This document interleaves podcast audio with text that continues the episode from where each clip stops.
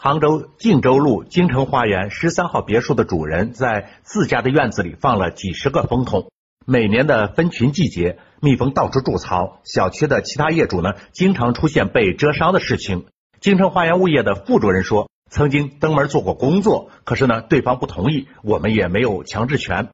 靖州社区田荣平书记说，社区就这个问题啊，城管、农业、消防部门都找遍了。对方都表示，小区养蜂不在他们的管辖范围。山峰说：“那这是不是还要专门成立一个蜜蜂管理办公室啊？”在居民小区大量的养殖蜜蜂，而且呢，还让这些小蜜蜂到处乱飞，蛰伤其他业主的事情一再发生，这是明显的违反城市管理的做法。基本事实非常清楚，怎么就处理不了呢？物业虽然没有强制权，但是可以持续的上门做工作，召集业主委员会讨论这些事情，积极的向有强制管理权的有关部门申请强制执行，而不能只是打个招呼就完事儿了。请问，如果有业主不肯交管理费，你们是不是也会因为没有强制权就不收了呢？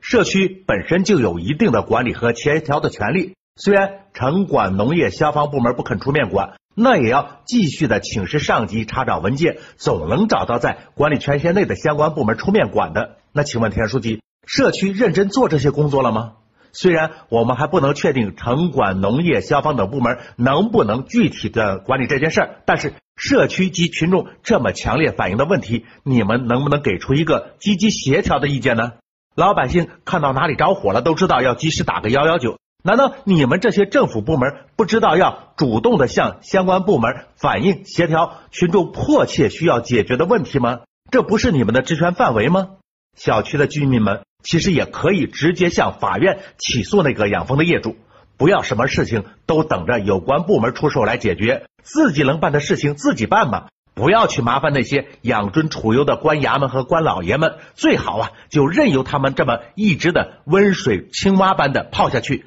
总有一天会让这个社会感觉到，既然这些部门管不了那么多事儿，既然很多事情我们自己就能解决，那还要养这么多的部门做什么呢？